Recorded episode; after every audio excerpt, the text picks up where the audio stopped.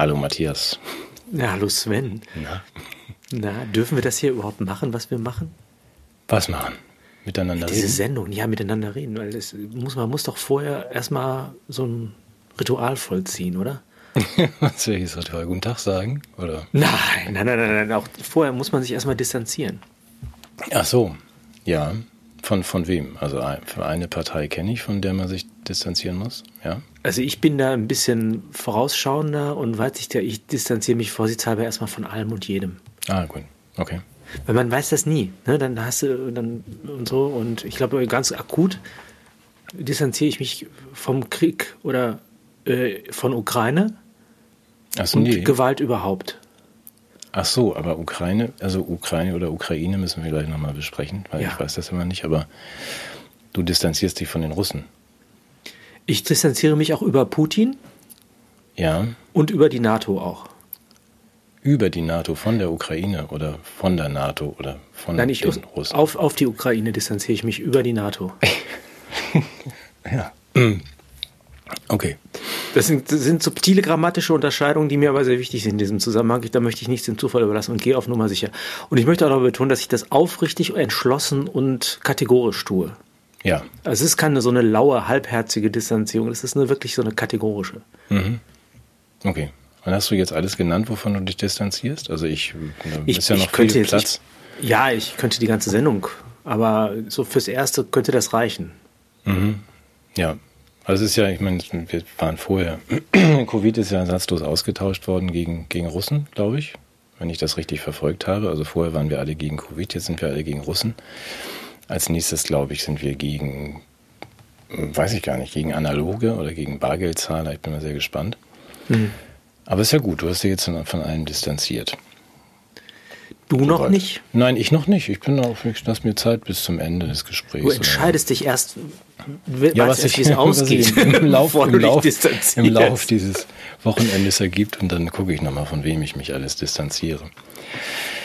Ähm, Ist ja alles gar nicht lustig eigentlich, ne? nein, das ist alles überhaupt nicht lustig. Ich finde, ich weiß nicht, wie es dir geht, aber unter der Woche dachte ich, dass jetzt endet irgendwie eine Black Mirror äh, Season 6 endet als Soap Opera.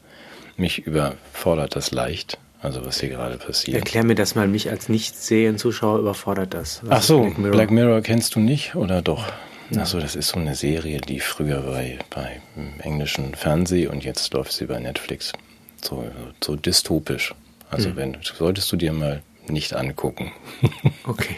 Das ist alles vorweggenommen, was wir hier gerade erleben. Ähm, und eine Soap Opera weißt du, aber das ist das, wo so Das ist das stilistisch Minderwertige. Ja, aber das ist das, wo der ukrainische Präsident ja auch mitgespielt hat. Und ich bin da etwas verwirrt. Also ich bringe das auch nicht mehr richtig zusammen. Es Ich will überhaupt nicht keine lustig. Meinung dazu haben. Nee, das ist, ich, ehrlich gesagt, Zu was? Zu diesem komischen Ding. Also ich, ich, ich glaube da niemandem. Ich habe auch das Gefühl, dass, äh, dass die uns damit ziemlich den Kopf voll nudeln äh, und im Hintergrund noch alles mögliche andere tun, was auch nicht schön für uns ist. Und äh, ich halte das auch für gefährlich. Mir bereitet das Sorgen und also mein Eindruck ist ja auch, dass die Bevölkerung äh, die letzten zwei Jahre so ein bisschen auch schon trainiert wurde, so auf dieses, diese so eine Kriegsfähigmachung der Bevölkerung, also dieses, diese Bereitschaft irgendwie sich, äh, was, was ich habe mir das mal notiert, weshalb, also erstmal sind wir, sind wir sehr mediengläubig, das heißt, die Kriegsberichterstattung, äh, da sind wir sicherlich sehr unkritisch, wenn wir hören, was da alles gemeldet wird, auch wenn die Bilder dann wieder durch Gegenbilder widerlegt werden. Hast du ja gesehen, dass man auch Archivbilder verwendet hat, glaube ich, von 1914. 14? Ein bisschen jünger, aber Also- ja, chinesische Bilder und alles was. Und auch die Star Troopers waren ja sogar dabei. Kennst du das? die was? Die Star, Troopers, das ist ein abgestürztes Flugzeug, wo so ein Star Trooper aus Star Wars steht. Dann, ich glaube, so eine gewisse Unterwürfigkeit haben wir uns als Bevölkerung angeeignet in den letzten zwei Jahren. Ich finde auch, ähm, dass wir auf Erbe- Entbehrungen eingestellt wurden in der letzten Zeit und auch diese Bereitschaft, so jemanden auszugrenzen und zum Feind zu erklären im Inneren. Auch das haben wir eingeübt in den letzten zwei Jahren. Also das kann man ja, wie du schon sagst, wunderbar austauschen. Der Ungeimpfte wird jetzt durch den Russen ersetzt. Ja, Ja, das ist die von uns schon mal gelegentlich besprochene Infantilisierung, aber auch, dass man sagt, das ist jetzt. Ich gestehe, dass ich diese Woche dann häufiger mal das ähm, das, das Fernsehprogramm eingeschaltet habe. Es ist ja auf allen Programmen von CNN bis RTL rund um die Uhr äh, die gleichen Nachrichten und mich, äh, mich erstaunt es. Wir können das kurz mal besprechen, also weil auch das hat was mit den vielen freundlichen Mails zu tun, die wir bekommen haben letzte Woche wegen unserer 80 Prozent, die eigentlich lesen können. Also wenn man das so sieht, hat, dann, hat man den Eindruck, dass es irgendwie ohne dass ich das mitbekommen habe, hat sich Lobotomie zum Volkssport entwickelt im letzten halben Jahr. Und da sind jetzt ganz viele Leute, die tatsächlich, also die werden den ganzen Tag bombardiert von diesem, diesem Programm. Es ist für mich reines emotionales Programm. Da wird das Gehirn eigentlich nicht wirklich angesprochen. Klammer auf, da freue ich mich fast, dass Klaus, Klaus und ähm, Peter Palantir-Thiel und ähm, Elon Musk ja einen Hirnschrittmacher planen. Ich denke, das ist eine Marktlücke. Ach. Also da wird es sicherlich reichlich Verwendung geben. Aber wenn man, du weißt, was ich meine. Es ist, man guckt das und denkt, das ist alles emotional. Also ich sehe dann mhm. immer, natürlich sehe ich weinende Menschen und natürlich ist das schrecklich, wenn man dann aus seiner Heimat vertrieben wird und so weiter und so fort. Und dann sehe ich und sitze davor und staune. Ich sehe dann diese ganzen Frühpensionierten irgendwo, die in ihre geleasten ähm, halbgaren SUVs steigen und an die polnische Grenze fahren, um sich eine Ukrainerin zu retten. Das ist alles so, dass ich denke, was ist, was ist denn hier los? Ja, Hannover 96 schickt dann auch gleich zwei Busse, die haben mehr Bedarf. Wahrscheinlich schickt auch die katholische Kirche einen Bus, da würde ich mit Kindern nicht einsteigen. Aber dass man dieses ganze Programm, es ist alles nur emotional. Also die, die äh, älteren Herren fahren jetzt irgendwie überall los mit ihren Autos und, und retten eine Ukrainerin. Mir so fehlt, so mir fehlt, ernsthaft? Ja, und mir fehlt dabei bei dieser positiven Berichterstattung, ja, der Werner ist jetzt auch losgefahren. Ukrainer sind ja auch die schönsten Frauen der Welt, machen wir uns nichts vor. Und haben auch keine magrebinischen Verbrecher irgendwie als Beschützer dabei, weil die Männer bleiben ja zu Hause. Da steige ich regelmäßig aus. So. Und es fehlt ich höre gleich auf, bitte. Es fehlt die, mir fehlt die rationale Betrachtung, mir fehlen die Hintergründe, mir fehlen mhm. am, am wichtigsten, mir fehlt das, was ich altmodischer Mensch früher kannte als erste Reaktion unserer Gesellschaft auf Krisen und Kriegsgeschehnisse, ähm, dass wir versuchen, Opel Diplomat, du erinnerst dich, also an einen runden Tisch zu kommen und Frieden zu stiften. Mhm.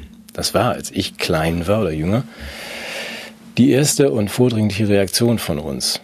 Man sagt, wir gehen dahin und versuchen, die Kriegsparteien an einen Tisch zu bekommen. Ist ja nicht immer gelungen, aber dass man sagt, das muss doch unser Ziel sein. Krieg ist nicht gut und Frieden muss hergestellt werden. Das unterstellt aber, dass dieser Putin überhaupt verhandlungsfähig und verhandlungsbereit ist. Und was ich gehört habe, ist, es gibt da zwei Erklärungen. Das eine, es könnte am Klimawandel liegen, dass er da einmarschiert ist. Das glaube ich mhm. nicht. Mhm. Aber es können natürlich auch die Folgen einer Covid-Infektion sein, die ihn mental so beeinträchtigt haben, dass der einfach völlig irrational wird. Ich meine, welchen Grund sollte er denn sonst haben, sowas zu tun? Also da gibt es ja, ich habe da in den Medien nichts anderes gehört, außer diese Erklärung.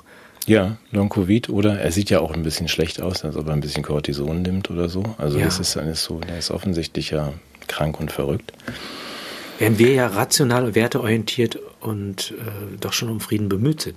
Ja, und rational wir, und, werteorientiert Öl ins, in den Grill oder ins Feuer gießen, ja. das verstehe ich trotzdem nicht. Also, nee, ich verstehe ich es überhaupt sagt, nicht. Wo, ich verstehe das die, überhaupt nicht. Wo ist diese, wie, das geht so schnell, ja? Die KD-Kanzlerin innerhalb von Sekunden steigt die auf irgendein so gesatteltes Pferd und sagt, wir rüsten auf. Wo ist denn die, oder wo überhaupt in diesem ganzen Zirkus der Versuch, ähm, zu vermitteln oder zu sagen, setzt euch mal an einen Tisch, wir kommen helfen, was können wir tun? Nichts.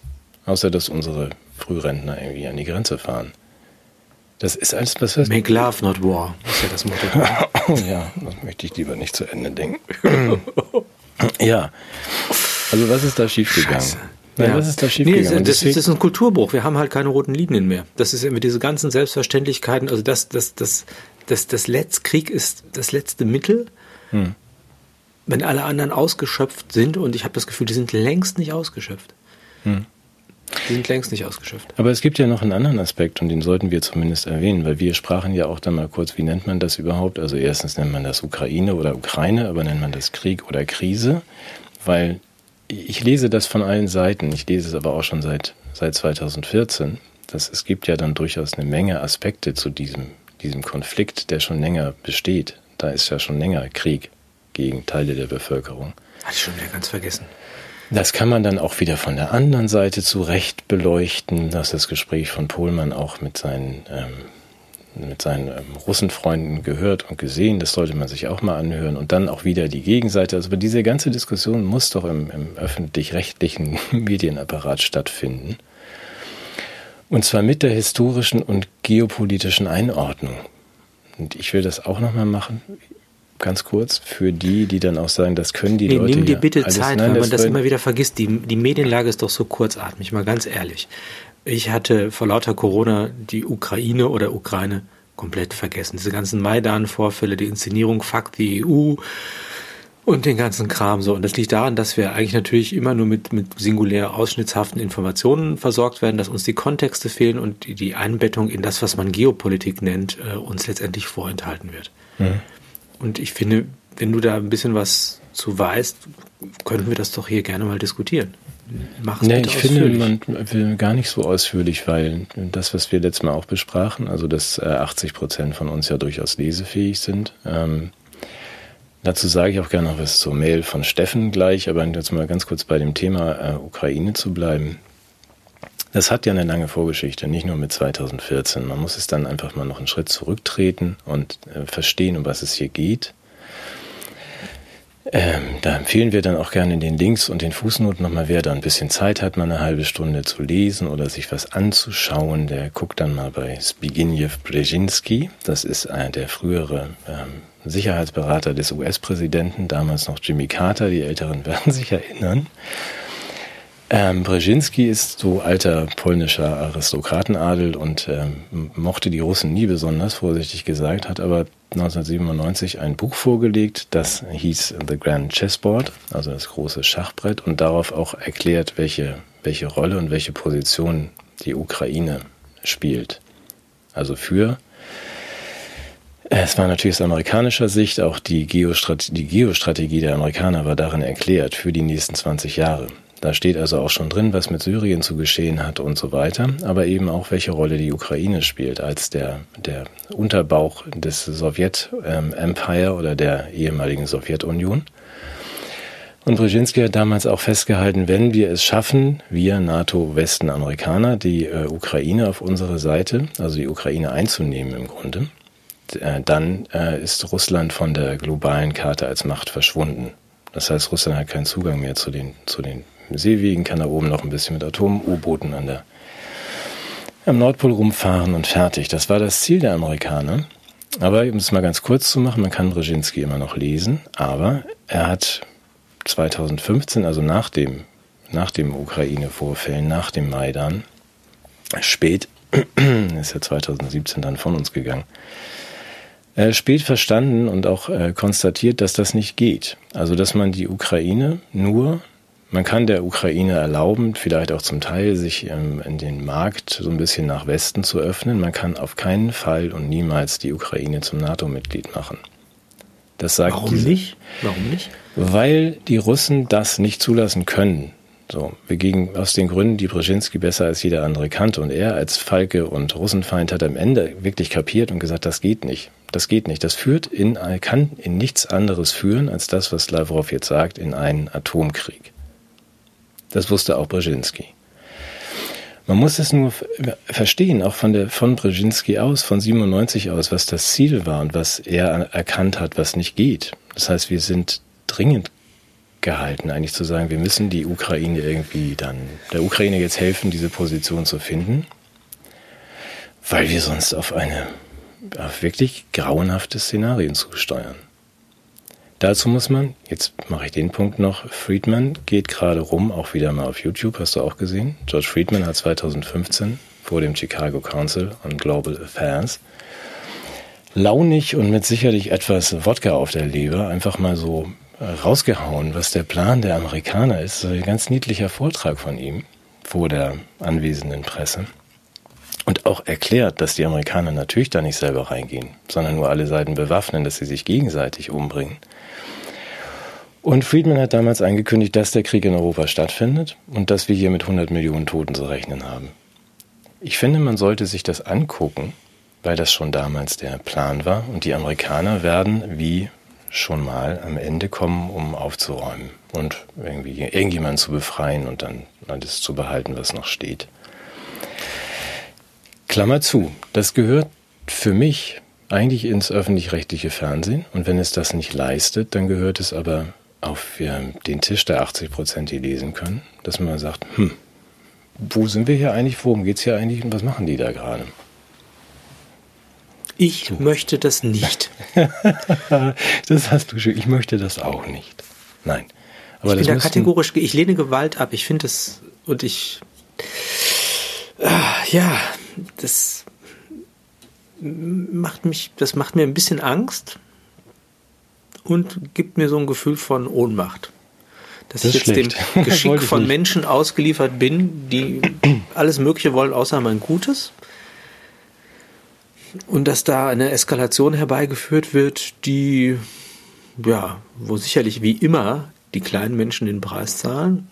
Mhm und sich dadurch irgendwelche Machtverhältnisse ändern. Und deshalb, deshalb wäre meine Idee, was wir machen können, wäre doch Friedensangebot auf der Ebene der Menschheitsfamilie. Wenigstens das. Also ich mache jedenfalls nicht mit, irgendwelche Russen jetzt hier zu dissen oder so. Das finde ich schrecklich. Sollen sie doch ihre Meinung haben. Sollen sie doch auch. Ich, ich hätte mir sogar russisch Brot gekauft heute für die Sendung, wenn es das noch zu kaufen gegeben würde.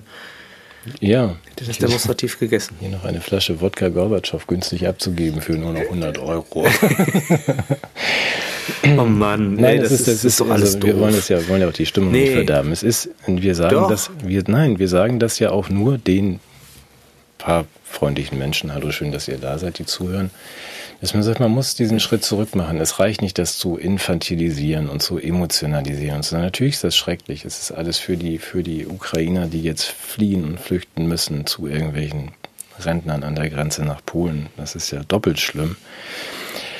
Aber tretet diesen Schritt zurück und guckt, wo ihr seid. Wir befinden uns hier nicht in einer, in einer groß angelegten äh, Verschwörungstheorie. Die Zusammenhänge sind gar nicht so kompliziert. Dass unsere Massenmedien das nicht mehr berichten und irgendwie gar keine Stimmen zu Wort kommen lassen, ja, gut, wissen wir. Das heißt, man muss sich auch anders informieren und sei es in einem Buch. Darf ich da ganz kurz was zu Steffen sagen? Und dann schweige ich auch für heute. Ähm, weil Steffen, einer von den vielen, vielen Menschen, die uns freundlicherweise irgendwie auch mit ein paar Euro unterstützen und die uns Mails schreiben, ich lese das alles, keine Sorge, ich kann es noch nicht alles beantworten. Ähm, Stefan, Steffen sagte ja, mit, die Leute können das, die können zwar lesen, aber die haben keine Zeit, das zu lesen. Ja, also wir sind in der Pflicht, du und ich, es ihnen ähm, zu erklären und nach Hause zu bringen und dann ähm, können sie es ja erfahren. Mit der Zusatzfrage, ob es nicht irgendeinen freundlichen Millionär gibt, der uns ein bisschen mal unterstützen könnte, damit wir das auch im größeren Stil machen können und dass es auch so aussieht dann wie in der ARD und nicht so nur so Zoom und ich weiß ja nicht.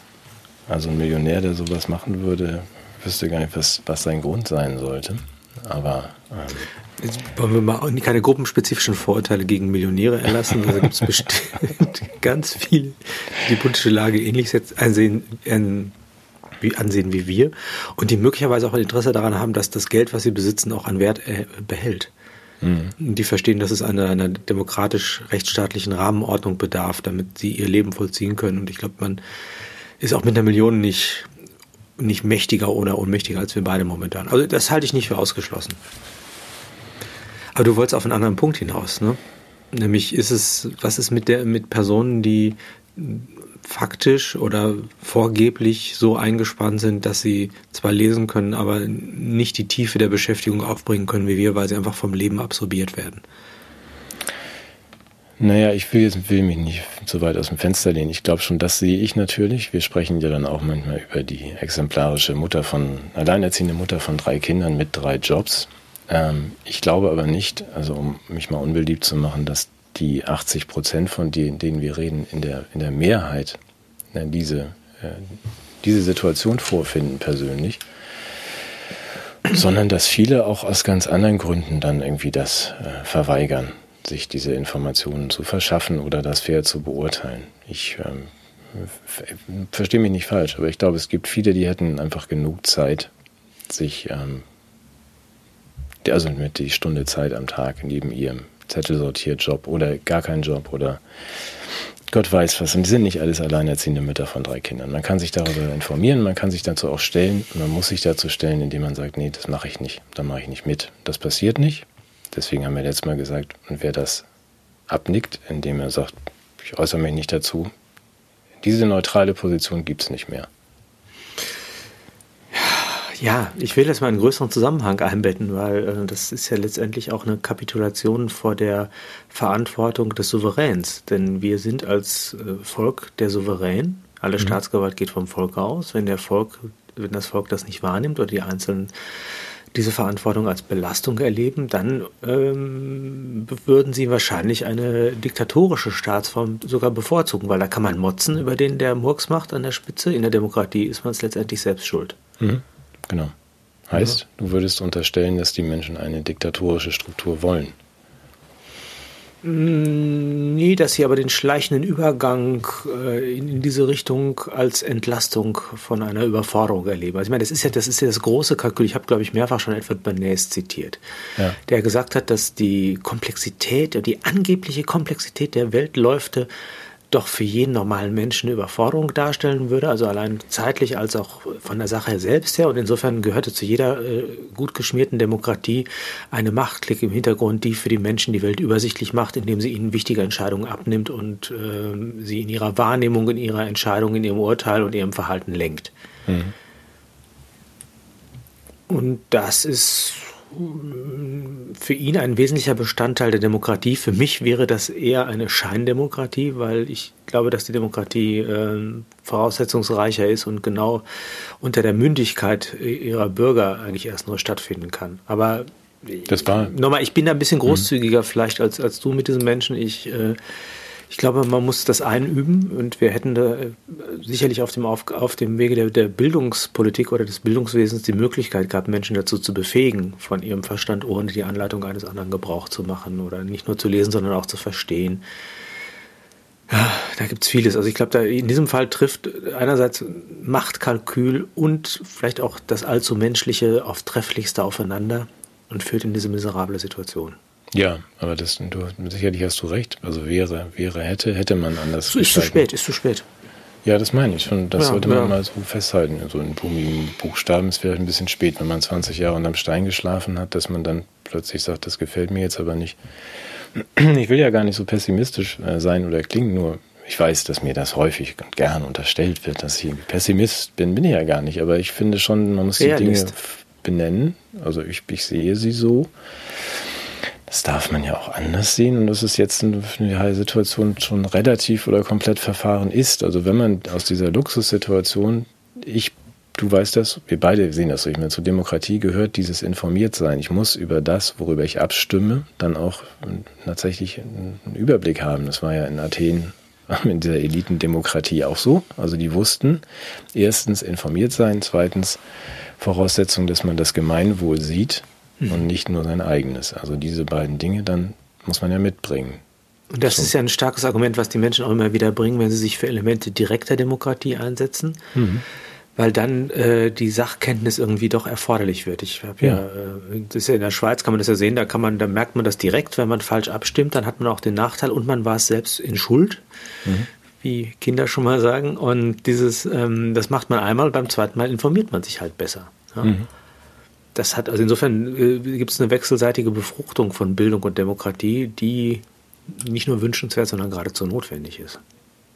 Ja, aber wir sind uns einig, das ist relativ. Das Kind ist schon ziemlich tief in den Brunnen gefallen. Also das sind auch, weil wir diese. Gab es da mal ein Kind? Ich weiß das gar nicht. Die ehemals, die ganz gut gemeinten Ideen, somit auch mit dem öffentlich-rechtlichen Fernseh und Rundfunk und so mhm. weiter, dass wir, wir können darauf ja nicht mehr bauen. Also wir haben ja gar keine. Ja, darf ich da Beispiele bringen? Oh ja. Ja, also ich meine, das, die, die, sind ja, die sind ja unglaublich knallhart in ihrer Recherche, wenn es um äh, das Entlarven von Diktatoren geht. Dieser Putin zum Beispiel. Weißt du, was der gemacht hat?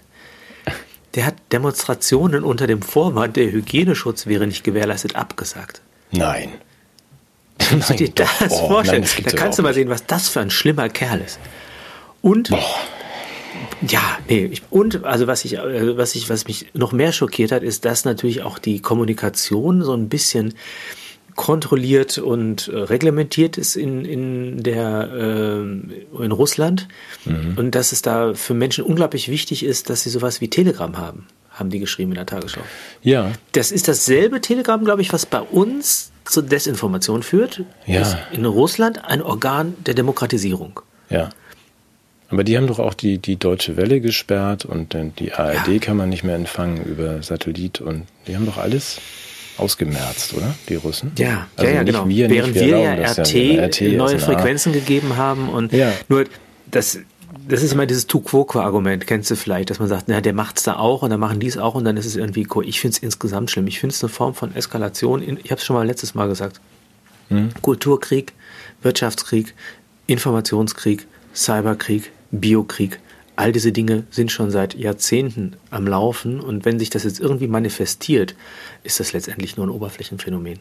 Mhm. Und ähm, diese, diese, diese Unerbittlichkeit in der Kommunikation momentan auch von unserer Seite, die macht mir wirklich Sorge. Von uns? Von dir und mir? Nein, nein, nein, von, von, von, vom, vom werteorientierten Westen. Ach so, Von der ja. freien Welt, ja. Ja, das, ja. das war was ich meinte mit dem Opel Diplomat. Also genau. das fehlt mir auch komplett. Ich weiß auch nicht, wo sie hinwollen. Du weißt, wir haben uns das häufiger schon mal gefragt, wenn man sich dann so hinstellt wie unsere, unser gerade Kanzlerin, dieses dauernde dem, dem Wrestling-Weltmeister auf der anderen Seite vor das Schienbein spucken, irgendwie im, mit dem Wissen oder so, mit dem hier hinter mir steht ja mein 2,50 Meter großer Big Brother. Biden. Ja, Big, Big Biden. Ja, aber dass man dann sagt, äh, Olli, dreh dich mal um, da steht gar keiner. Also, dass man vielleicht auch sagt, nicht vorsichtig. Also diese, nicht nur diese, wobei Biden fand ich ja gut. Ich verstehe das, dass man Ukrainian und Iranian verwechselt, wie er in der State of the mhm. Union. Also, dass er weiß, dass die Russen niemals die Herzen der Iranian-Bevölkerung erreichen werden. Fand ich ganz gut. Man ist doch ich finde das, ich find das auch kompliziert. Egal, heißt. Also heißt es denn jetzt Ukraine oder Ukraine? Ich bin nach, also bis das für mich nicht geklärt ist. Ja, es äh, heißt immer noch Iranian oder so und Iran, so, Irak ist eigentlich Irene. auch Latte. Es ist auch egal. Also was nicht USA oder Russland ist, ist einfach Irak. oder ich Belgien. wollte eigentlich noch mein Herz ausschütten heute. Ja, mach mal. Ich, ich habe auch viel zu viel ernste Dinge gesagt. Nee, finde ich auch gut. Ich muss nee, noch Frau Büchs loben gleich. Aber du ah, ich, muss, ich muss noch eine lustige Geschichte erzählen. Soll ich erstmal eine lustige Geschichte erzählen oder mein Herz ausschütten? Ich erzähl. Äh, fang mal mit deinem... Hm, Fangen wir mit einer lustigen Geschichte an. Ich weiß, ich bin aber neulich in der Bundesbahn habe ich gesessen, ne? erste Klasse ICE und war gerade am Telefonieren mit der Melanie Brinkmann. Ich weiß nicht, ob du die kennst. Ja, den ich schon mal gehört. Ja? ja? Und dann kommt der Schaffner und sagt, ich will ihre Fahrkarte sehen. Und ich sage, es geht jetzt nicht, ich spreche doch gerade mit der Melanie Brinkmann. Und er sagt, das interessiert mich nicht. Äh, zeigen Sie mir Ihre Fahrkarte. Und dann zeige ich ihm mein Handy und sage, da hier, gucken Sie mal, da steht Melanie Brinkmann. Und der hat einfach auf der Fahrkarte bestanden. Kannst du dir das vorstellen? Ich war so schockiert. Moment, Frau Brinkmann hat mit Frau Brinkmann gesprochen? Mit, nee, ich habe mit Frau Brinkmann Ach, du gesprochen. Hast mit Frau ich habe mit der Frau Brinkmann gesprochen. Und der Ach Schaffner so. hat nicht gesagt, Entschuldigung, wenn Sie mit der Frau Brinkmann sprechen. Ja, dann ja hat das mit der Fahrkarte natürlich Zeit. Ja, nee, das hat ihn nicht beeindruckt. Ja, gut, nee. dann musst du Melanie Brinkmann unter Joe Biden speichern, vielleicht. Ja, oder Angela Merkel. ja, oder Olaf Scholz, ja. ja. Nein, das ist doch diese, die ist in diesem Expertengremium, oder nicht? Ich das ist die, die gesagt hat, dass das Virus deshalb so gefährlich ist, weil es so ungefährlich ist. Das hatte, das war damals eine dieser. Ach so, die wollte auch Joshua Kimmich impfen, oder? War das nicht die? Ja, ja, sie hat ihm das angeboten, dass sie seine Hand halten kann, während er von Lauterbach geimpft wird, ohne. Und während Melanie Büchs aus allen Rohren auf ihn schießt. Melanie Büchs heißt sie doch auch nicht. Jetzt gehen wir nicht wieder auf. Ja, ist die Angela Büchs. Büchs. Ja, Angela Büchs. Nee, das Mal muss ich, ich muss die gleich verteidigen. Das ja, ich das weiß ich nicht. Das wollte ich jetzt Dann wollte ich, ich wollte jetzt sagen, weshalb meine ja. Seele, mein Herz. Ich habe einen Lagerkoller. Ich habe es mal, ich habe äh, nachgeguckt bei mhm. in so einem, in so einem, wie heißt das, in so einem ähm, ja, so einem diagnostischen Fachportal, Wikipedia. das machst ich habe, du? Suchst du Symptome? Ich, ich suche Symptome. oh ich ich habe Lagerkoller, habe ich jetzt ja. gesehen. Also ich halte es nicht mehr aus. Ich, ich bin jetzt zwei Jahre äh, gewissermaßen interniert. Mhm. Und ich halte es nicht mehr aus. Ich bin, ich, ich habe ich versucht, irgendwie die Ruhe zu bewahren, habe so ein bisschen so an den Ketten gerüttelt, habe hab versucht, das intellektuell zu. Mir stinkt es. Ich habe so, ich bin so ein bisschen durchgedreht. Ich hatte so echt permanent schlechte Laune und will, ich habe gesagt, ich will weg, ich will, dass das, dass das vorbei ist. Und Lager, interessant, was das, dieses, dieses, es gibt ja, Wikipedia berät ja nicht nur im Hinblick auf Diagnosen, sondern auch im Hinblick auf Therapien. Da gibt es ganz viele tolle Vorschläge. Interessanterweise, einer taucht nicht auf, Auflösung des Lagers. Mhm. Ja, das ist interessanterweise nicht. Also man könnte mit einem Geistlichen sprechen oder sonst irgendwas, könnte man mit einem Therapeuten oder so, aber die Auflösung des Lagers ist keine Option. Ich möchte aber, dass das Lager, mir stinkt, mir reicht das, reicht, ich habe jetzt zwei Jahre, habe ich den Scheiß ertragen, ich habe jetzt echt die Schnauze voll und ich will jetzt auch diesen bescheuerten Krieg und diesen ganzen Kack, das, das will ich alles nicht, ich will einfach jetzt mein Leben zurück, ich will auch nicht frieren, ich will auch nicht äh, demonstrieren, ich will auch nicht motzen oder ich will auch nicht angemotzt werden, ich möchte einfach mein Leben zurück. Bams. Mhm. So, so, da ja. weiß mal, das Kind in mir, das, ich stampfe jetzt ja, auch mal so richtig so auf. Ja, ist auch richtig. Wieder sollten wir auch mehr aufstampfen. So, wenn das alle Menschen gleichzeitig machen, wird ja die Erde aus, Erde aus ihrer Umlaufbahn katapultiert. was sie ihr Verhältnis zur Sonne so ändert, dass die Einstrahlung automatisch den Geist der Bösen so durchdringt, dass sie automatisch das Gute tun. Ah, okay. Deshalb Aber, bin ich für ein kollektives Aufstampfen auf die Erde. Ich mhm. hab, ich hab, mir reicht's. Das klingt aber nach einer Lebensaufgabe jetzt. Das müsste auch gleichzeitig geschehen. Also es reicht ja, ja nicht, wenn man das so einer Silvester. um eins und der nächste um drei. das führt dann eher nicht dazu, dass die Welt. Du kannst aber alles kaputt machen. Nein, ich wollte sagen, ich wollte ich dich ermutigen. Einen Plan, der uns rettet. ich wollte dich ermutigen, mit unseren 30 Millionen Zuschauern also einen Zeitpunkt zu vereinbaren, ja. in dem wir zumindest mal anfangen, auch wenn wir dann nur 30 Millionen von 1% der Weltbevölkerung. Aber dann können wir ja mal anfangen, mal ein Zeichen ja. setzen. Ja, ich noch Zeichen, Haltung, Haltung zeigen auch sogar. ja. Nee, aber wie ja, nee, was mich nervt, ist, dass jetzt äh, Freedom Day, dann wird alles besser, nichts wird besser, Impfpflicht kommt trotzdem, äh, im Herbst kommt dann das nächste Virus, äh, Putin erobert Westeuropa und impft uns alle. Äh, was weiß ich denn? Aber das ist, das hatten wir kurz. Fällt mir, gerade, fällt mir gerade auf, ja, verstehe ich. Du darfst dich auch gleich weiter aufregen. Aber was wir befürchtet hatten, schon vor Wochen, dass man sagt, die, die werden jetzt dann irgendwie den bösen Russen aus dem Schrank holen. Sei nicht zu traurig. Äh. Nein, die werden den bösen Russen aus dem Schrank holen. Und diese Covid-Geschichte, die, die geht dann so, die kleckert so aus. Also mhm. so unter ferner Liefen. Das finde ich ganz frappierend im Moment, dass man sagt. Aber sie ist doch jederzeit ja, reaktivierbar, die naja, ist ja nicht vorbei. Natürlich wird die reaktiviert, es ist ja auch gar nichts. Also wie gesagt, die WHO übernimmt demnächst die Souveränität der Staaten, hat mir ja. darüber gesprochen. Das wird ja jetzt auch zumindest ein bisschen wahrgenommen, was da droht. Aber auch, dass man sagt, die uh, Freedom Day ist kein Freedom Day und die Lockerungen sind keine Lockerungen und die meisten Leute haben das überhaupt, die wissen das überhaupt nicht. Also die wissen auch gar nicht, was Phase ist. Meine Tochter wird dann gefragt, warum, mein Gott, was isolierst du dich denn so? Jetzt setz dich doch mal wenigstens ins Café. zynisch. Ja, die kriegen das ist nicht mehr zynisch, das ist einfach nur bekloppt, ja. weil die einfach nicht wissen. Wir sind ja jetzt dreimal geimpft und der Ran auf Novavax bleibt so ein bisschen aus. Aber ist doch auch ah. wurscht und es kleckert so aus.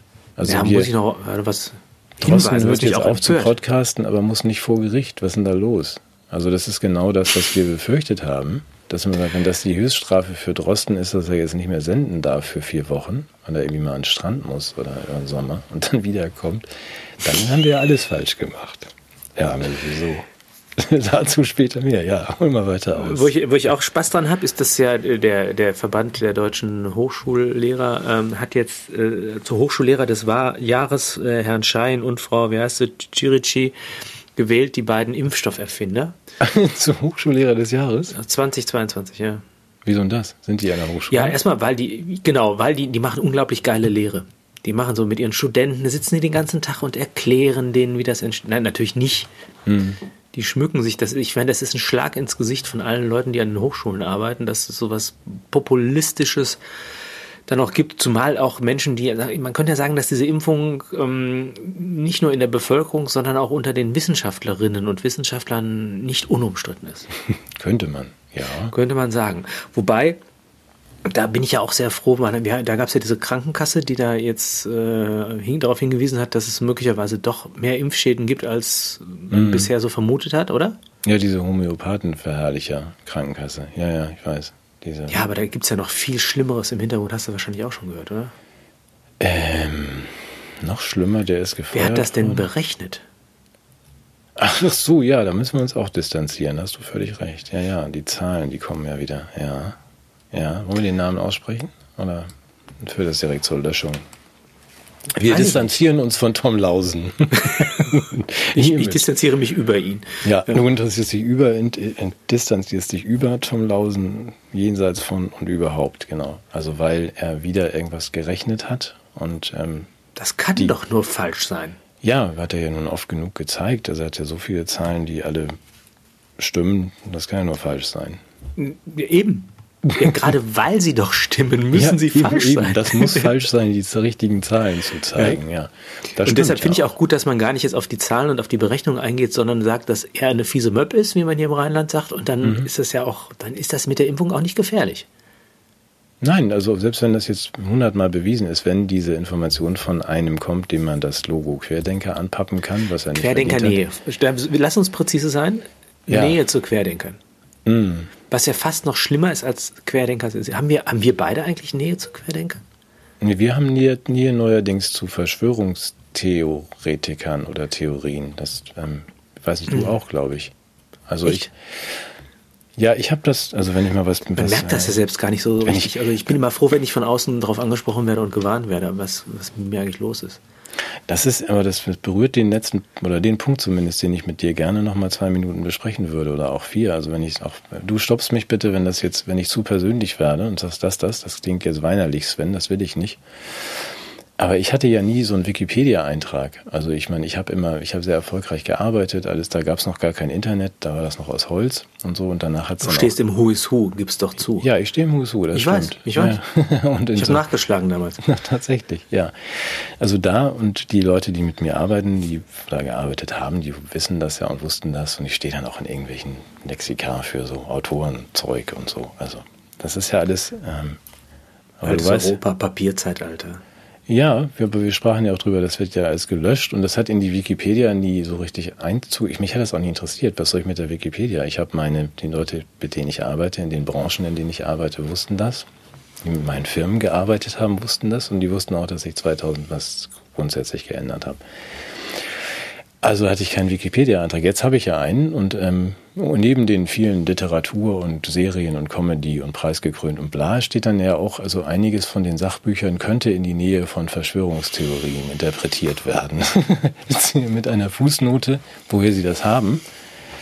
Und dann steht in der Fußnote Note Psiram. So, vielleicht wer das noch nie gehört hat. Also das ist so ein, irgendwie so ein anonym veranstaltetes Anschwärzportal, das ein bisschen aussieht wie Wikipedia, also irgendwelche, irgendwelche frühpensionierten Kinderscheine aus dem Ruhrpott, die dann im Knast sitzen und sich irgendwas ausdenken.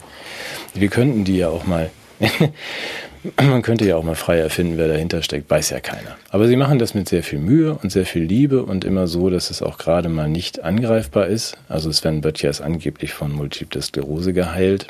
Das ist so ein Satz, wo man sagt, Kinder, das ist ja ein interessantes Statement. Finde ich, ist auch für die Öffentlichkeit sehr, sehr wichtig. Ja, die lesen das ja auch, zumindest ja. über die Wikipedia, die das dann einfach eins zu eins nachorgelt und dann irgendwie meine fünf Artikel aus der Corona-Zeit, die alle sachlich dann auf, auf den Punkt waren, also zitiert, dass ich mich ja so verschwörungstheoretisch. Also ich bin dann einfach beruflich erledigt danach oder in der, in der Wahrnehmung, weil auch viele Leute, die mich nicht kennen, dann einfach erstmal gucken was sagt denn die Wikipedia über den? Und das ist für dann die Anlaufstation und das war's. So.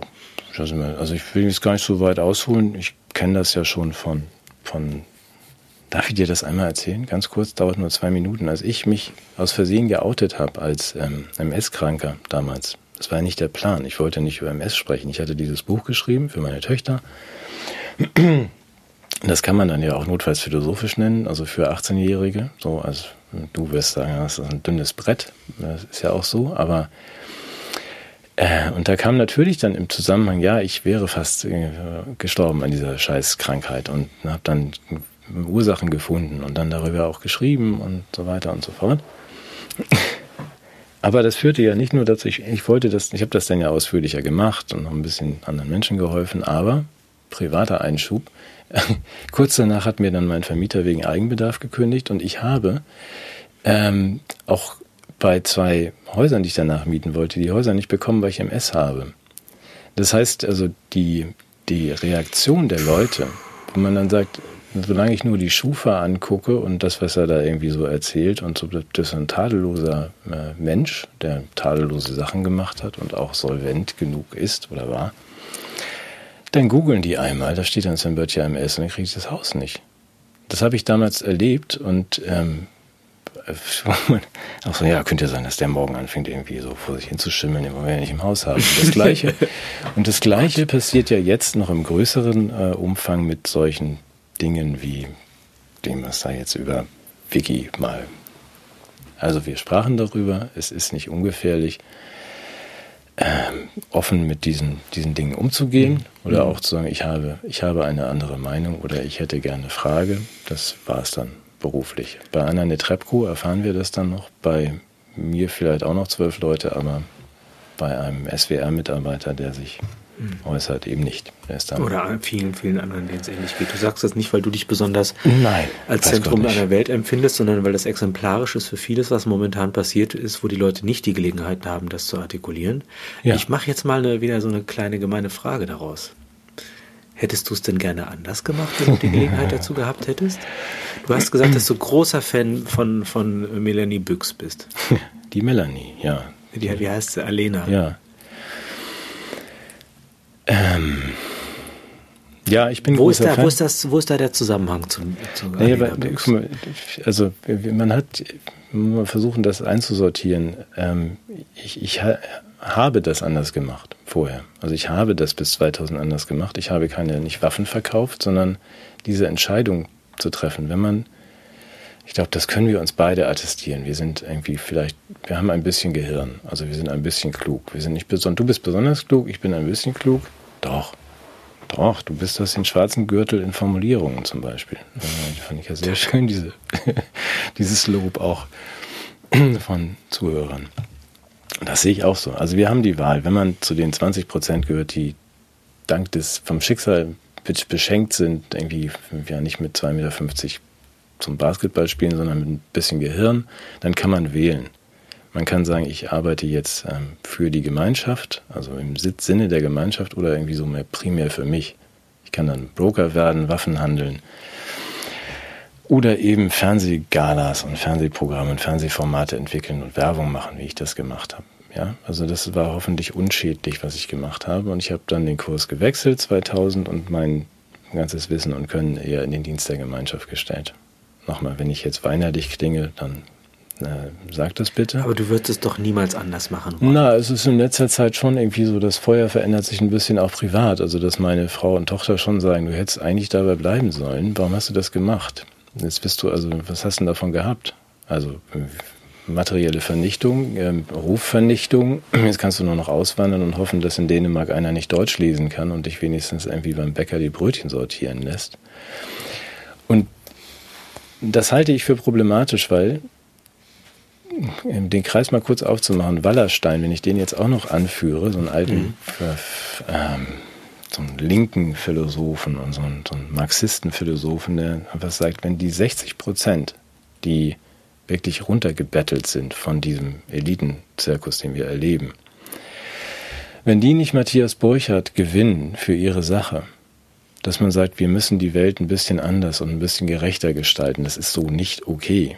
Wenn die 60 Prozent dich nicht bitten, sich für sie einzusetzen, ja, dann, also nur wenn das geschieht, die 60 Prozent sammeln die 20 Prozent klugen ein, sagt, baut, lasst uns eine bessere Welt bauen. Wenn die das nicht machen, dann haben wir gar keine Chance auf irgendwas. Und die 60 Prozent machen und wollen das nicht. So, und deshalb haben die 20 Prozent, zu denen wir, glaube ich, gehören, die ein bisschen das Geschenk der Intelligenz bekommen haben, die Wahl. Entweder ich spiele im Team Bill oder ich spiele für. Ja, genau. Wir haben gesagt, nein, machen wir nicht. Weil wir. Aber wie, wie erklärst du das? Ist das intelligent? Also ich halte Frau Büchs für wesentlich intelligenter. Ich unterstelle ihr mal, dass sie sich auch mit 19 gefragt hat, ob man nicht die Welt besser machen könnte. Dann hat sie sich den Laden angeguckt und gesagt, nee, hat keinen Sinn. Dann spiele ich lieber für Team Bill. Das ist eine Form von Vernunft, die ich verabscheue. Das ist die instrumentelle Vernunft des Utilitarismus, die sich nicht um das Gute schert. Und das ist letztendlich eine diabolische Vernunft, die, die, ich, die ich schlimmer finde als die Unvernunft. Ich habe okay. gerade hier nochmal nachgeguckt bei Epikur und der schreibt Gerechtigkeit, äh, die schönste Frucht der Gerechtigkeit ist der Seelenfrieden. Und ich glaube, dass all das, was da geschieht, nicht in Einklang zu bringen ist mit, mit dem Gewissen, mit dem, mit dem inneren Kompass, der mich herausfordert, zu sagen, ist das, was du tust, nützlich oder ist das auch gut? Und ja. Ich hätte die Wahl gar nicht gehabt. Ja, aber deswegen sind du wir. Du auch nicht. Doch, ihr habt doch Du gesagt, hast die Wahl gehabt, aber du hast letztendlich innerlich, wusstest du, wenn ich das mache, dann darf ich irgendwann mal einen kleinen Podcast mit Matthias Burchardt machen. Dann sitzen wir Und dann habe ich gesagt, jetzt das sympathische Außenseiter. Ja, da schieße ich den Porsche irgendwie auf den Mond und auch die, die Häuser auf Mallorca, da verzichte ich drauf. Ich setze mich lieber in die Nessel, sitze am Absa im, im, im Abseits, bin dafür aber Ja. Fühle mich dafür. mir selbst treu geblieben. Also man möchte, also ich, möchtest du unter diesen Bedingungen erfolgreich sein? Möchtest du dich im Kreis derjenigen aufhalten, die sich gerade feiern und das alles geil finden? So viel kannst du doch gar nicht essen, wie du dann kotzen müsstest. Ja, ich finde. Möchtest du mit also, Alena Büchs irgendwie Smalltalk an einem Stehtisch betreiben und Ich meine, ich, ich habe natürlich nicht mit Melanie Brinkmann telefoniert. Das war eine erfundene Anekdote, die auf ihre Eitelkeit einging, dass sie, dass sie das, dass der Schaffner ihr Merkel-Telefonat nicht ernst genommen hat. Ich, aber ich mal, ich möchtest du da wirklich hin? Nein, ich möchte nur versuchen. Du möchtest, nein, nein, ich weiß, was du möchtest. Du- Du, ich- möchtest, ich dass es sowas ja- wie eine irdische. Gerechtigkeit gibt, dass die Nein. Menschen sagen, pass mal auf, Sven, du hast zwar ähm, den Tennisclub, den Porsche und die Mallorca-Villa hinter dir gelassen, aber was du gemacht hast, war gut und dafür schenken wir dir auch Anerkennung. Und das möchte ich irgendwie auch. Ich, ich möchte nicht mehr Anerkennung. Also ich bin ja noch viel schlechter, als du denkst, weil ich, äh, für mich ist das noch viel übler Du motiviert. möchtest einfach nur überleben. Ne? ja, nee, ich, ich verstehe das, was du sagst und ich finde, ähm, nur für mich war es damals so, als ich gesagt habe, das war ja, hing ja zusammen mit 2000, mit dem Platzen der Dotcom-Blase, das muss sich ein andermal erzählen, das hat, wird zu lange dauern. Ich hatte auch keine Idee, wie man das kommerzialisiert. Und dann mit dem, ähm, mit 2001, mit dem September 2001, dass ich dachte, wenn wir diesen Weg weiterfahren, äh, das ist ja nicht nur für die, äh, das führt dann irgendwann zu so einem Dritten Weltkrieg, auf den wir gerade zusteuern. Ähm, und das ist ja wahrscheinlich auch nicht so gut für mich. Also ich bin total egoistisch, dann zu sagen, nee, das müssen wir doch irgendwie verhindern. Und Du hast den Weltkrieg jetzt aus egoistischen Gründen verhindert. ich hab's versucht. Boah, ich bin bist ja du ein schäbiger Kerl. Ich bin ja total Du gescheitert.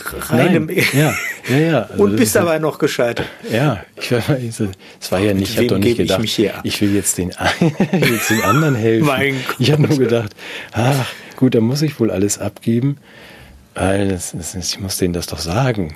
War auch dummes Zeug. Also es war aber, es war lieb gemeint, sagen wir es mal so. Also ich bin aber, aber äh, schon auch so, dass ich dachte, ich möchte gerne, ich möchte gerne leben. Und mir erschien das zielführender zu sagen, wir, wir gehören ja alle zusammen, wir leben ja auch zusammen. Und dass wir das anders gestalten, als zu sagen, ich kann mich da rausziehen. Also sonst hätte man ja, wie Frau Büchs gesagt, ja, dann muss ich ganz viel Geld machen, meine Villa oder meine Yacht zusammenkriegen und dann raus auf die Meere, während die anderen alle im Fallout sterben. Gott. Dann sprachen wir mal über die Sorge von den Milliardären, ja, ne? Das hat Rushkoff irgendwann berichtet, dass die Milliardäre, er ist ja nun einer der 100 wichtigsten Philosophen, glaube ich. Jedenfalls im angelsächsischen Raum. Haben wir da mal drüber gesprochen? Douglas Rushkoff? kenn ihn gar nicht, Der ist mal ich irgendwann eingeladen worden von diesen Peter Thiel-Gestalten für, für was er sonst im Jahr verdient für eine Veranstaltung. Da waren dann aber auch nur fünf und die zum, über Zukunftsfragen mit ihm reden wollten und eigentlich nur eine Frage hatten, was ihn sehr überrascht hat. Nicht, wie kann man die Welt besser gestalten, sondern wie äh, können wir unser Personal unter Kontrolle behalten nach dem, nach dem Zusammenbruch der Strukturen. Also mit anderen Worten gibt es einen Ah, Die sind schon Hirnschrittmacher. vorbereitet, ja. Ja, dass man sagt, diese reichen Leute hatten kein Interesse daran, äh, einen zu fragen, wie könnte man das befrieden ja, und ja. in eine bessere Welt lenken, sondern wie können wir unser, gibt es einen Hirnabschalter für meine Security, falls die auf die Idee kommen, dass sie doch eigentlich auch ähm, Kapitän von meinem Boot sein können. Also, also ähm, ja. Ja, ja, Damit wir wissen, mit wem wir es zu tun haben. ja. Ich glaube, die Geschicke der Welt sind bei diesen Leuten in bester Hand. Ja. Du wolltest mich auch noch in Schwierigkeiten bringen mit einer privaten Ach so, Frage, ja, die gesagt. Frau, ja. Frau Büchs machen wir nächstes Mal. Ich bringe dich mal, ja, das stimmt, weil ich habe das ähm, in den Wie gesagt, ich lese das alles mit Freude. Vielen Dank auch für die Unterstützung. Mhm. Und es kommen dann wieder irgendwann gegen Adressen auch ausgeloste Kaffeetassen. Ich habe neue Kaffeetassen bestellt, kann ich mal zeigen. Oh, die sind so super. Ja, aber die Frage, die häufiger kommt, ist äh, so ganz, äh, wir ist ja höflich zu uns, aber dass man aus der warum, warum haut denn der Burchard eigentlich immer die äh, Veganer in die Pfanne? Also warum diese Ablehnung, die offene Ablehnung des Veganismus, Herr Doktor? Da habe ich ja gesagt, das würde ich dich schon gern mal fragen. Also, hm. du forderst was? Also ich fordere, gar, ich fordere gar nichts. ich, fordere. ich ernähre mich nur selber vegan frei. Das ist nur okay. Tatsächlich, so gar nicht. ja. Kommt die Gemüse kommt dir nie ins Haus. Ich mache immer ohne vegan. Ich frage immer, so gibt es das auch ohne vegan. Ähm, und also das eine ist, ich habe einfach Freude an der Provokation mhm. und möchte einfach den Sektor des, des Sagbaren, zumindest in unserer kleinen Sendung, aufrechterhalten. Und dazu gehören für mich auch äh, Hinweise zum Thema äh, Spritverbrauch. Ja, mhm. Das Lob der Ökosau ist für mich wichtig. Und deshalb ist auch veganfreie Ernährung für mich eine legitime Lebensform, die ich gerne jetzt auch begründen würde. Ich, also erstmal jeder, wie er mag. Ja? Also wenn jemand auf veganfreie Ernährung verzichten möchte, habe ich dafür auch Verständnis. Mhm. Wirklich? Ja, ja, ja ich, ich gehöre dazu. Mhm. Äh, die sollen mich aber in Ruhe lassen und mich nicht belehren und moralisieren. Also grundsätzlich ist es so, dass ich, das mein, also ich bin ja ein konservativer Mensch, das kommt ja mitunter auch zum Ausdruck. Und meine Perspektive auf ähm, Essen ist eigentlich die der Speise und des Trankes. Also schon das Ganze als Ernährung zu bezeichnen, finde ich schon fatal. Hm. Weil das eine völlig reduktionistische, entzaubernde Sicht auf dieses wunderbare Kulturphänomen von Speise und Trank und das gemeinsame Mahl einnimmt. Und deshalb interessiert mich erstmal Speise und Trank aus der Perspektive der Kultur und aus der Perspektive der Ästhetik. Ist es ein Genuss oder ist es kein Genuss, etwas zu essen? Das sind meine Hauptkategorien, mit denen ich da umgehe. Und es gibt es eben regionale Besonderheiten, gibt es Traditionen, die sich da abbilden. Weil ich glaube, dass Essen eine Form von Heimat finden und Versöhnung mit der Welt ist. Und ähm, was ich kategorisch ablehne, was mir unendlich auf den Zeiger geht, ist eine Rationalisierung oder eine Moralisierung von Essen. Mhm. Rationalisierung ist, äh, das kann erforderlich sein, wenn ich Krankheiten habe, dass ich also auf bestimmte Produkte verzichte oder bestimmte Produkte besonders zu mir nehme. Aber das ist was, wenn ich gesund bin, würde ich sagen, habe ich eine andere Orientierung. Das wäre für mich die ästhetische, das ist der Geschmack. Und in vielen Bereichen der Welt ist es überhaupt erstmal das Sattwerden. Das mhm. halte ich, wäre für mich das Vordringliche. Also Rationalisierung von Kalorientabellen, Nährstoffgehalte. Ähm, es gab eine große Zeit, da war es ganz wichtig, was in dem Essen drin ist. Und dann gab es die Zeit, dass es, da war ganz wichtig, dass was nicht drin ist. Mhm. Also da ging es erst um die Abwesenheit von Schadstoffen, die genossen wurde. Jetzt geht es um die Abwesenheit von, von tierischem und so weiter. Also das sind äh, für mich völlig ähm, rationalistische Überhöhungen, die das Mal in eine Wissenschaft äh, verwandeln und mir die Welt entzaubern und mich in eine große Distanz zu all dem bringen, was ich dazu mir nehme. Ich muss sozusagen über den Umweg der rationalen Entscheidung mir das irgendwie schönreden, was ich da esse und, und werde völlig entfremdet von meinem Geschmack. Mhm. Noch schlimmer finde ich die Moralisierung von Essen. Ja, also was, äh, was, was, warum muss ich da jetzt irgendwie ein schlechtes Gewissen haben, wenn ich dieses oder jenes esse? Also wenn ich jetzt ukrainische Pilze esse, bin ich dann ein besserer Mensch, als wenn ich jetzt einen Borscht mache oder russisch Brot oder was weiß ich, was da eine Rolle spielt. Ich will mir das mal anthropologisch oder philosophisch begründen. Leben bedeutet grundsätzlich eigentlich das sich einverleiben von anderem.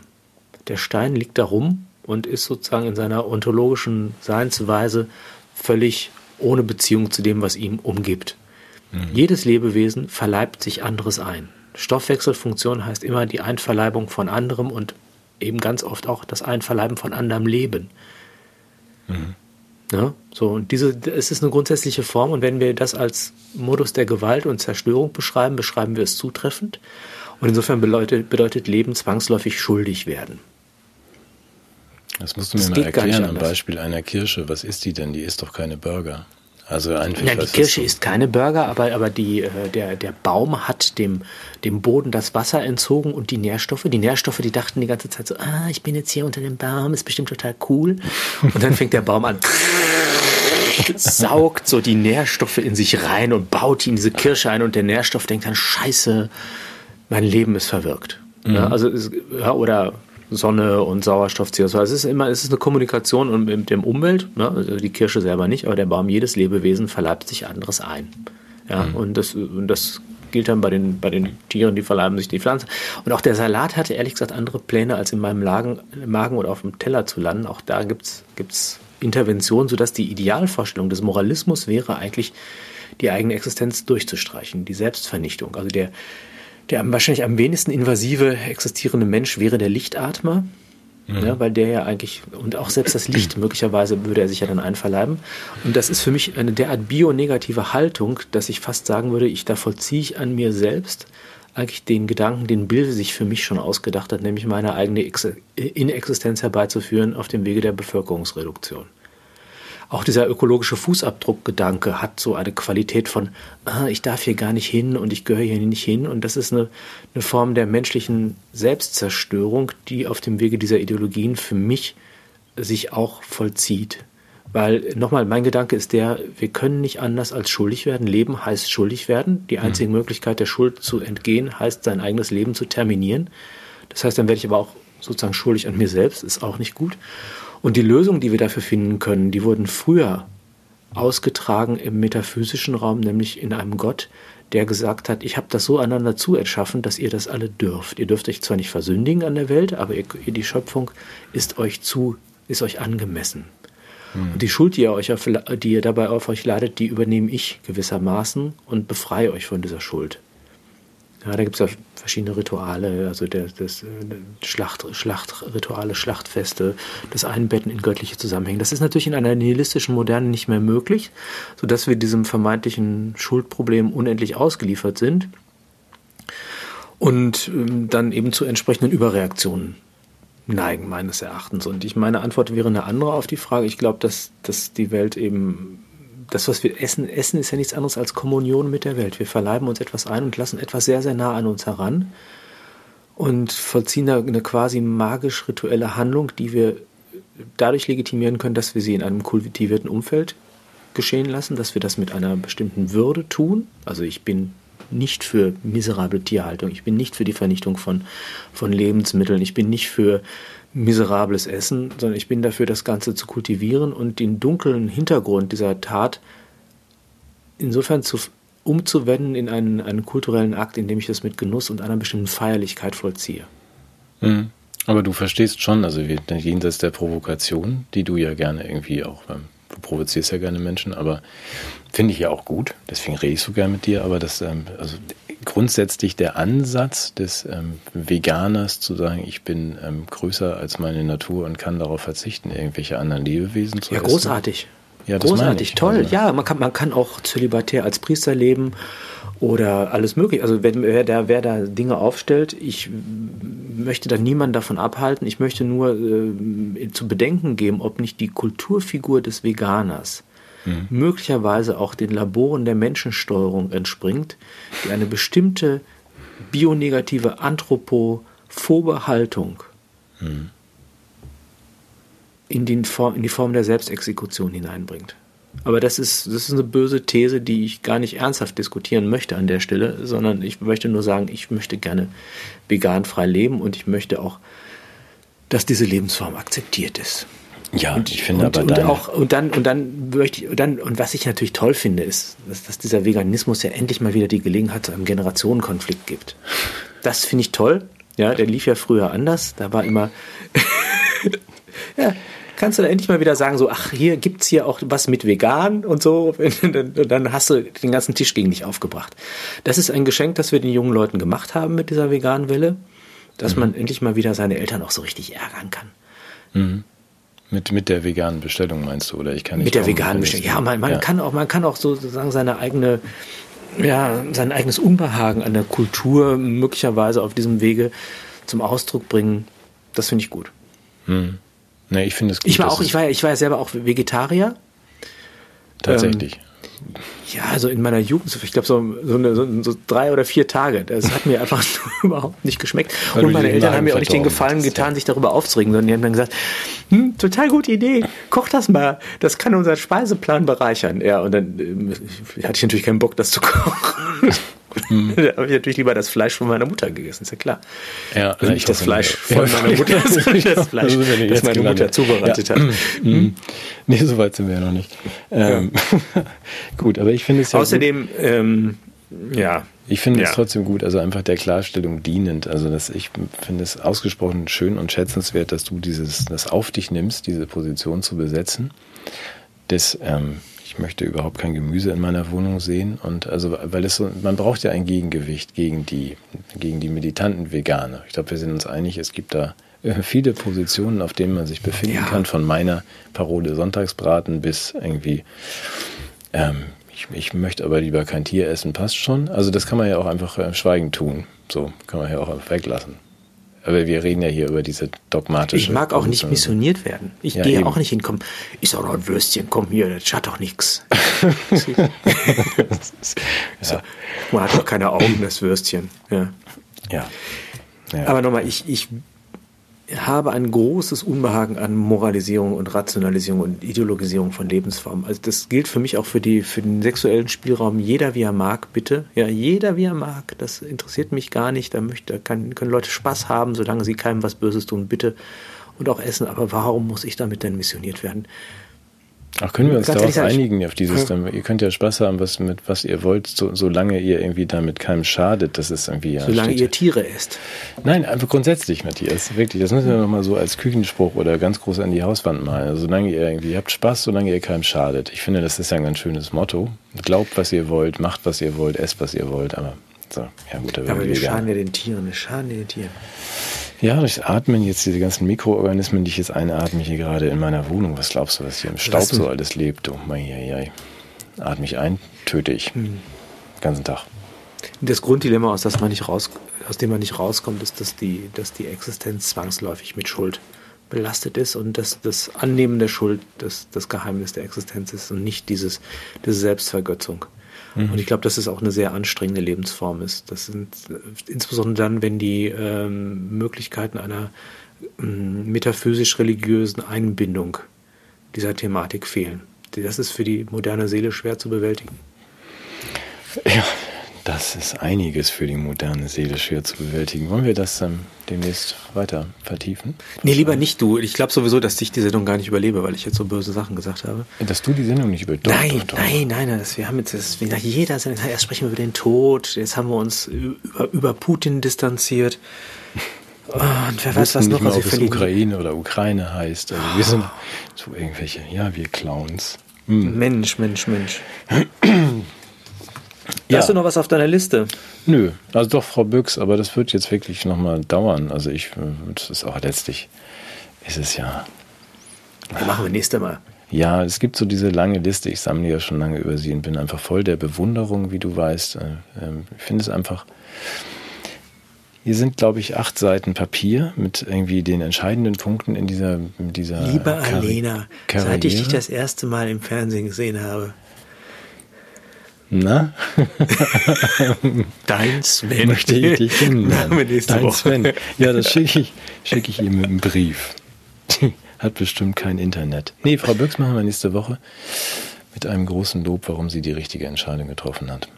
Okay. Finde ich auch. Falls wir da noch Zuschauer haben. Ja, ich glaube schon, so zwei bis vier bis sechs. Ja, doch, doch, doch. Ja, war wieder nett, hör mal. Mein ja, aber das, ist ein das fiel, fiel, mir dann auch noch ein, weil du hast ja vorhin so ja. gesagt, dass mit dieser Möglichkeit, die wir beide haben, also wir oder gehabt hätten, dass man sagt, ich gehe jetzt ne, ins Team Bill oder ich mache jetzt diesen anderen Unsinn, den wir beide so machen und ich kläre so ein bisschen auf. Da hat auch jemand das berechtigt um uns geschrieben, weiß gar nicht, wie ich es weitergeleitet habe. Ähm, das hat, wie du gesagt hast, was zu tun mit der mit, mit, einer, mit einer Herzensstimme und mit einer inneren Moral, dass ich sage, ich kann eigentlich gar nicht anders. Dazu nehme ich die anderen auch zu ernst. Und das hat was mit Anstand zu tun. Ich habe das, äh, dieses äh, Wort, das ist in Wer, wenn nicht Bild, habe ich das häufiger erwähnt und man wollte mir das immer streichen. Ich habe gesagt, nee, ich bestehe aber auf Anstand. Mhm. Und dachte dann nur gerade, heute Morgen in Norddeutschland benutzt man das ja auch anders. Also in meinem Fall würde man doch wahrscheinlich dann sagen, am Ende der Esser war anständig vor die Wand gefahren. Und in diesem Sinne. Dem ist nichts hinzuzufügen. Für heute nicht. Heute Oder nicht, doch. nee. Oh mein Gott, haben wir uns wieder um Kopf und Kragen geredet Ja, heute. wie schön. Da Ja, freue ich mich doch. Das, machen wir nächste Woche wieder. Das ist das Motto der Sendung. Ja, um Kopf und Kragen reden. Wir müssen uns um Kopf und Kragen reden. Wir ändern das bis nächste Woche. Sehr schön. Demnächst mit unseren Hoodies, ne? Ja. So runtergezogen, sonst keiner mehr kennt. Mach es gut, Matthias. Tschüss. Ciao.